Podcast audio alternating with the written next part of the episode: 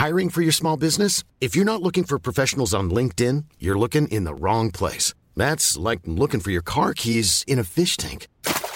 LinkedIn helps you hire professionals you can't find anywhere else, even those who aren't actively searching for a new job but might be open to the perfect role. In a given month, over 70% of LinkedIn users don't even visit other leading job sites. So start looking in the right place. With LinkedIn, you can hire professionals like a professional. Post your free job on linkedin.com slash people today.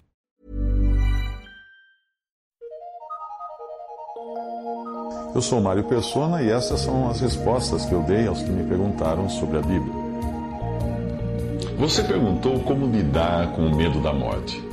É perfeitamente natural temermos a morte, temos medo da morte, porque o instinto de sobrevivência está em todo ser vivo. Deus colocou em nós esse instinto como parte do nosso mecanismo de defesa contra ameaças externas ao nosso bem-estar e à nossa integridade e até contra a autodestruição. Muitos praticantes de esportes de alto risco que escapam de acidentes graves acabam perdendo uma parte desse instinto de, de autoproteção e morrem depois de perderem o medo da morte e se exporem ao perigo por se considerarem imortais ou indestrutíveis quando escaparam de algum acidente grave. Mas existem diferentes tipos de medo relacionados à morte. Existe o medo instintivo de autoproteção, que é esse. Existe o medo do processo da morte, que pode envolver sofrimento e dor.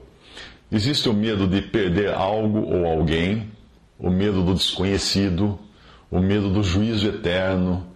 Essas são algumas das formas de medo da morte. Eu mesmo costumo ter um pouco de cada uma delas, exceto o medo do desconhecido e, e o medo do juízo eterno. Depois vou explicar melhor porque eu não tenho esse medo. Há também medos indiretos, como a preocupação com o que poderá acontecer com os que ficam, nossos filhos pequenos ou aqueles que são fisicamente incapazes e dependem diretamente de nós. Mas da morte em si eu não tenho medo. Quando eu saí da anestesia, depois da retirada da, da vesícula, de uma cirurgia, o meu primeiro sentimento foi de decepção por continuar aqui, nesse mundo. Mas, por outro lado, eu, eu garanto que eu também molharia as calças se um bandido apontasse uma arma para minha cabeça, porque é natural que isso aconteça como parte do instinto de sobrevivência. Por sermos corpo, alma e espírito e sabermos que a paga ou a consequência do pecado é a morte, como fala em Romanos 6, 23, nós reagimos de diferentes maneiras em relação à morte do corpo e à morte de nosso ser moral, que envolve mais a alma e o espírito. Uh, estas duas são as partes que não morrem mesmo quando o corpo está morto, embora esse corpo também será ressuscitado um dia. Se, por um lado, o medo físico está ligado ao aspecto físico da morte, que é o sofrimento e a dor, o medo espiritual ou moral está ligado à parcela intangível do nosso ser. Esse estado de nosso ser, de, consciência e perdição após a morte, a morte do corpo, é o que é chamado de segunda morte em Apocalipse. A passagem diz: Quem tem ouvidos, ouça o que o Espírito diz às igrejas. O que vencer não receberá o dano da segunda morte. Bem-aventurado e santo aquele que tem parte na primeira ressurreição, sobre estes não tem poder a segunda morte. E a morte e o inferno foram lançados no, no lago de fogo, esta é a segunda morte. Mas quanto aos tímidos e aos incrédulos e aos abomináveis e aos homicidas e aos fornicadores, aos feiticeiros, aos idólatras, a todos os mentirosos, a sua parte será no lago que arde com fogo e enxofre, o que é a segunda morte. Essas passagens estão em Apocalipse 2, versículo 11, Apocalipse 20, versículos 6 e 14, e Apocalipse, Apocalipse 21, versículo 8. O medo desse juízo eterno nós perdemos quando nos convertemos a Cristo e obtemos então a certeza de que todos os nossos pecados já foram pagos na cruz. E essa, essa certeza ela, ela está não na nossa fidelidade, na nossa constância, na religiosidade de cada um, mas em Cristo e em Sua obra completa, que inclui a morte, a ressurreição, a ascensão e a glorificação a dessa da majestade nas alturas. E, e também essa certeza é de que ele, aquele que falou isso, não pode mentir. Veja essa passagem.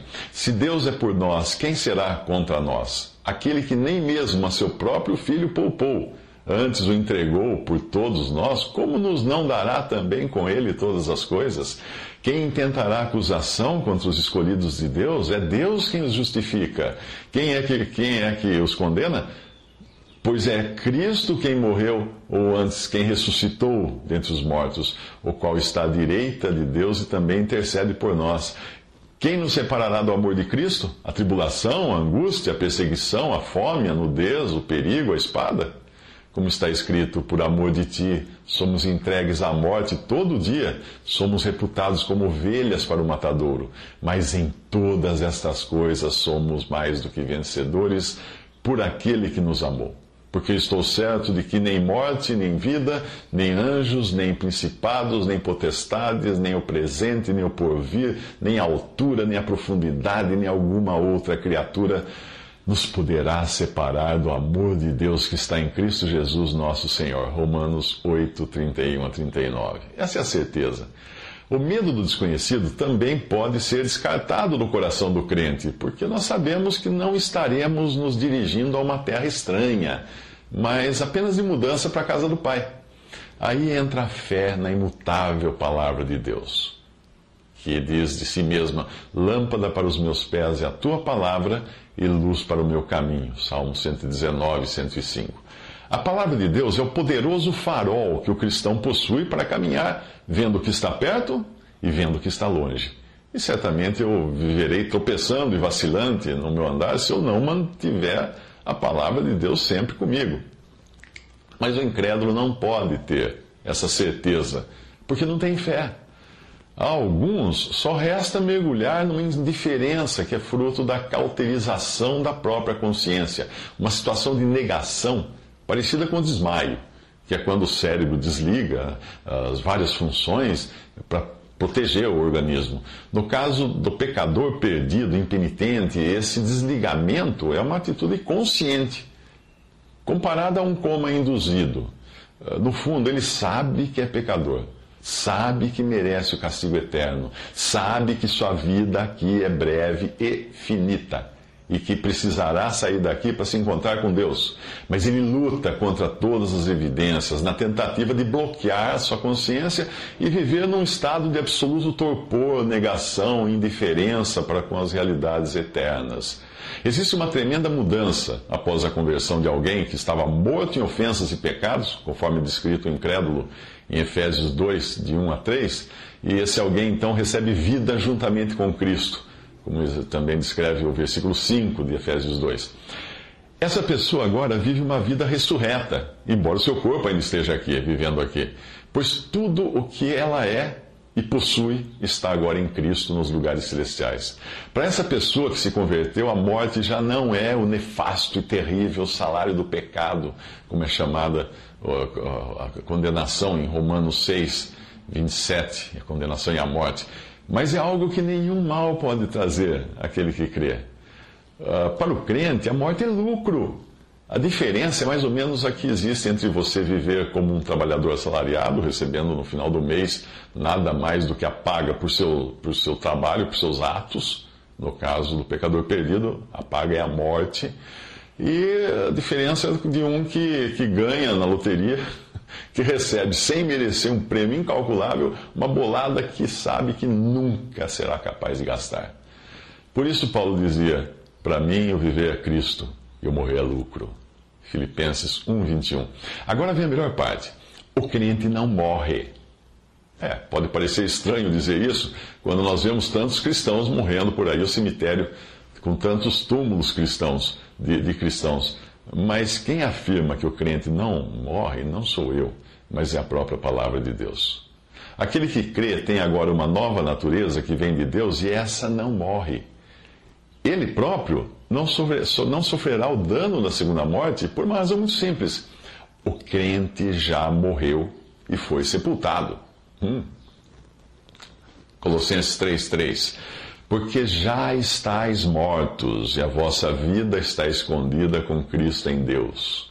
É o que nós lemos também em Romanos, e eu não duvidaria, se eu fosse você, não duvidaria desta afirmação. Fomos, pois, sepultados com Ele na morte pelo batismo, para que, como Cristo foi ressuscitado dentre os mortos pela glória do Pai, assim também andemos nós em novidade de vida. Porque se nós formos unidos com Ele na semelhança da Sua morte, certamente o seremos também na semelhança da Sua ressurreição. Sabendo isto, que foi crucificado com Ele o nosso velho homem, para que o corpo do pecado seja destruído e não sirvamos mais o pecado como escravos, porquanto quem morreu já está justificado do pecado. Ora, se já morremos com Cristo, cremos que também com Ele viveremos, sabedores de que, havendo Cristo ressuscitado dentre os mortos, já não morre. A morte já não tem domínio sobre ele, pois quanto a ter morrido, de uma vez para sempre morreu para o pecado. Mas quanto a viver, vive para Deus. Assim também vós Considerai-vos mortos para o pecado, mas vivos para Deus em Cristo Jesus. Isso está em Romanos 6, de 4 a 11. A passagem enfatiza a posição que agora nós temos, livres da morte e da condenação, pois quem morreu está justificado do pecado, ou seja, ninguém aplicaria pena de morte uma segunda vez em alguém que já passou pela cadeira elétrica. Ele está morto. E é assim que Deus enxerga o crente, morto em Cristo quando Cristo morreu. Agora, a morte física é para o crente tão aterrorizante quanto trocar de roupa. Ou seja, não tem mais a importância que tinha, porque é apenas um despojamento provisório do velho corpo de carne para ser revestido então do novo, a semelhança de Cristo. Ou, como, como mostra a passagem a seguir, é como alguém que mora numa barraca podre, rota, estragada, rasgada, e se muda para um edifício novo e com durabilidade eterna e garantia eterna. Veja essa passagem. Sabemos que se a nossa casa terrestre desse tabernáculo, tabernáculo significa tenda ou barraca, e aí está se referindo ao corpo físico. Então nós sabemos que se a nossa casa terrestre desse tabernáculo se desfizer, temos da parte de Deus um edifício, casa não feita por mãos, eterna nos céus e por isso, nesse tabernáculo, nessa barraca, nós gememos, aspirando por sermos revestidos da nossa habitação celestial. Se, todavia, formos encontrados vestidos e não nus. Pois, na verdade, que, os que estamos agora nesse tabernáculo, gememos angustiados, não por querermos ser despidos, mas por querermos ser revestidos, para que o mortal seja absorvido pela vida. Ora, foi o próprio Deus quem nos preparou para isto, outorgando-nos o penhor do Espírito. Temos, portanto, sempre bom ânimo e sabendo que enquanto estamos no corpo, estamos ausentes do Senhor, visto que andamos por fé e não pelo que vemos. Entretanto, estamos em plena confiança, preferindo deixar o corpo e habitar com o Senhor. 2 Coríntios 5:1.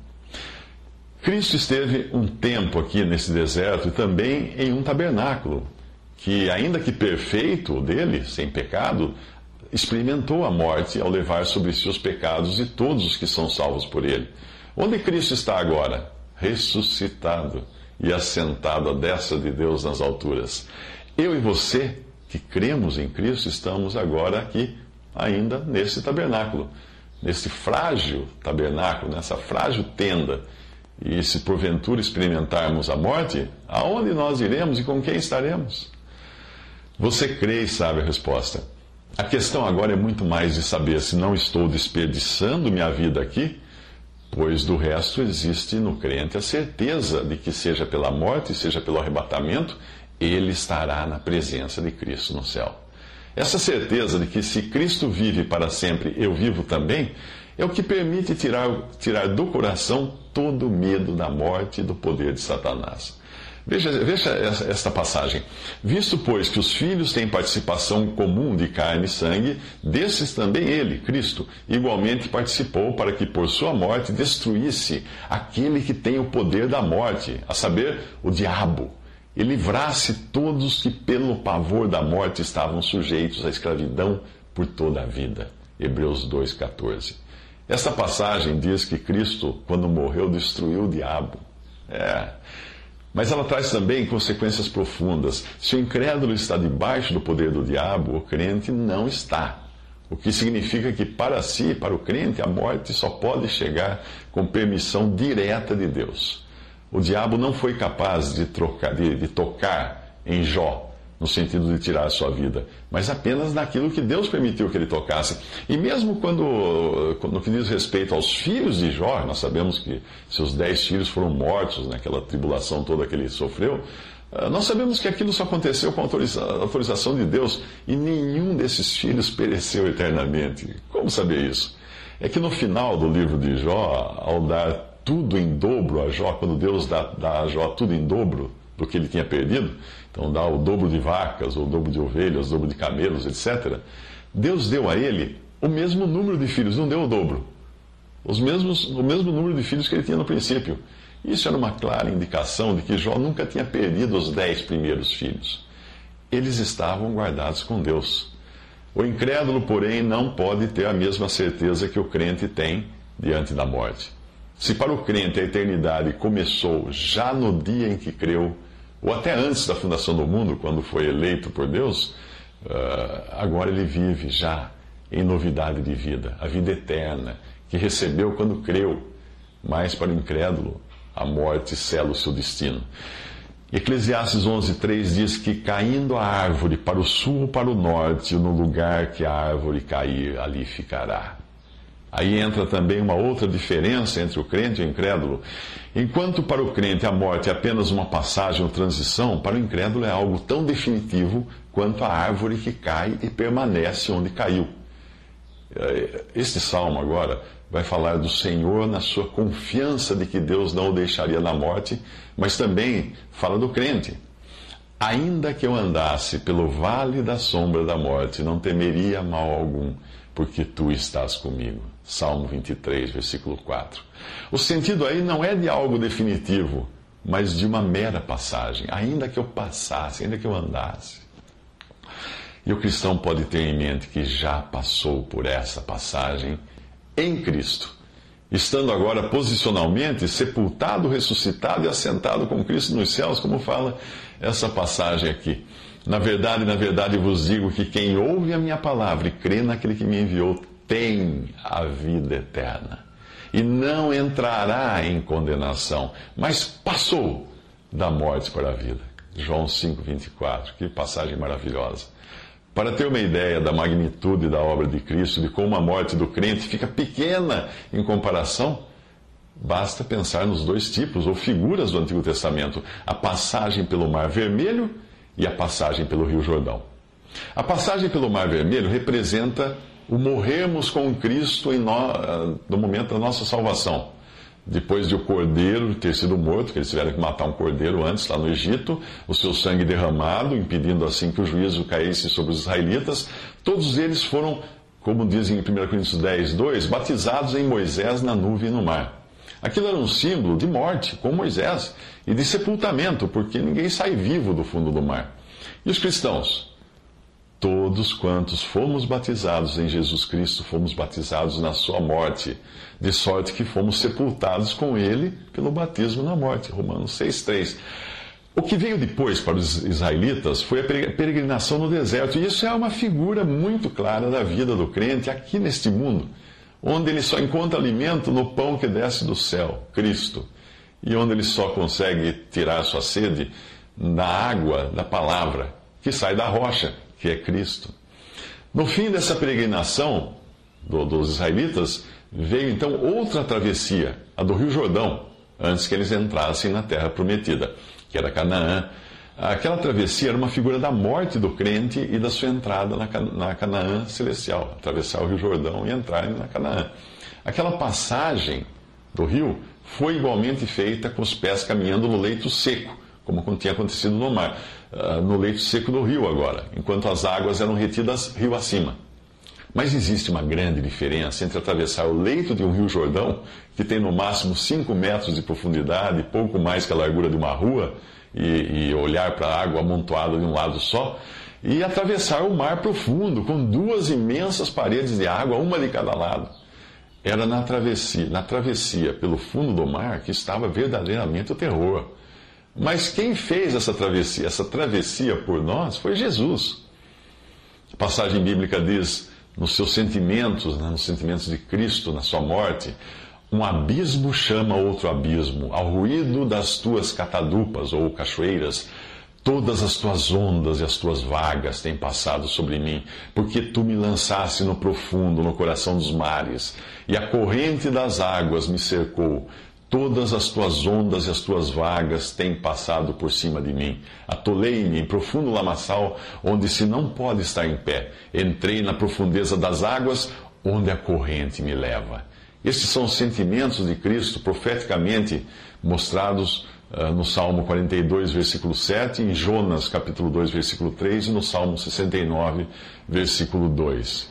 Mas para o incrédulo, a morte é definitiva. Uma vez na morte, ele nunca mais desfrutará de vida, nem vida natural, nem vida eterna. Isso quer dizer que ele será destruído? Não. Ele certamente passará a eternidade consciente em um corpo que receberá no dia do juízo, o seu corpo ressuscitado no dia do juízo, embora não se não chame de ressurreição, no caso do incrédulo. E aí então ele voltará ao estado corpo, alma e espírito, mas só para ter todos os seus sentidos em pleno funcionamento no juízo. Em alguns países onde há pena de morte, a lei exige que o condenado esteja consciente antes de receber a pena, o que impede que pessoas em coma ou com graves lesões cerebrais sejam condenadas, sejam condenadas à morte. Ainda que o modo de execução no caso da execução dos condenados à morte, uh, possa exigir que seja aplicado um sedativo antes da injeção letal, o condenado precisará estar antes consciente do motivo de estar sendo punido. Se os homens tomam tal cuidado na hora de condenar um transgressor, como Deus não seria, com Deus não seria diferente. Portanto, se a questão da morte está totalmente resolvida para o crente, as únicas sombras de dúvida e temor uh, podem ser dissipadas então pela comunhão com Deus. À medida que o crente caminha mais perto de Deus em comunhão, também irá se sentir mais próximo do seu encontro com Ele. Uma vez um irmão deu um exemplo do arrebatamento de Enoque, que você lê em Gênesis 5, 24. E o seu exemplo foi que Enoque andou tanto com Deus que chegou um momento que foi como se o Senhor dissesse a ele: Enoque, já que nós estamos mais perto da minha casa do que da sua, por que você não fica aqui de uma vez? A passagem diz assim: Pela fé, Enoque foi trasladado para não ver a morte, e não foi achado, porque Deus o trasladara, visto como antes da sua trasladação alcançou testemunho de que agradara a Deus. Hebreus 11, versículo 5. Mas se Enoque tinha uma comunhão tão estreita com Deus que nem percebeu que já estava mais perto de Deus do que do mundo, o oposto também é verdadeiro. A nossa falta de comunhão com o Senhor pode fazer com que a distância entre nós e Ele seja tão grande que nós acabamos tendo pavor de percorrer essa distância. É como quando eu era criança e a minha mãe chamava o farmacêutico para me dar uma injeção. Eu não sabia de nada o que estava acontecendo e de repente estava o farmacêutico ali, eu era agarrado, sentia picada na agulha, passou, rápido, sem grandes expectativas. Mas quando a injeção era marcada com antecedência, o tempo da expectativa, a caminhada até a farmácia me aterrorizavam. Resumindo, perto de Deus, nós não tememos a viagem. Longe de Deus, o caminho fica mais penoso. Essa falta de proximidade com Deus, ou falta de comunhão com Deus, pode nos levar a termos medo de nos encontrar com Ele.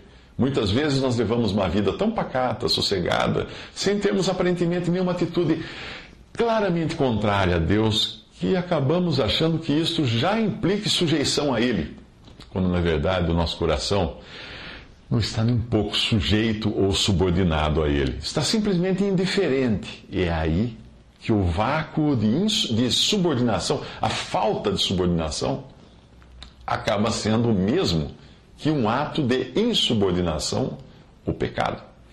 Daí a importância de estarmos constantemente diante de Deus em oração, em confissão dos nossos pecados, dos nossos erros, em comunhão, para que não exista em nós nenhum vácuo de subordinação.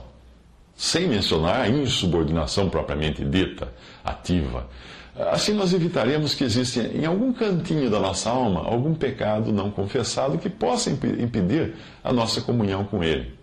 A primeira epístola de João começa com exortação para confessarmos os nossos pecados, na certeza de que Ele é fiel e justo para nos perdoar os pecados e nos purificar de toda injustiça.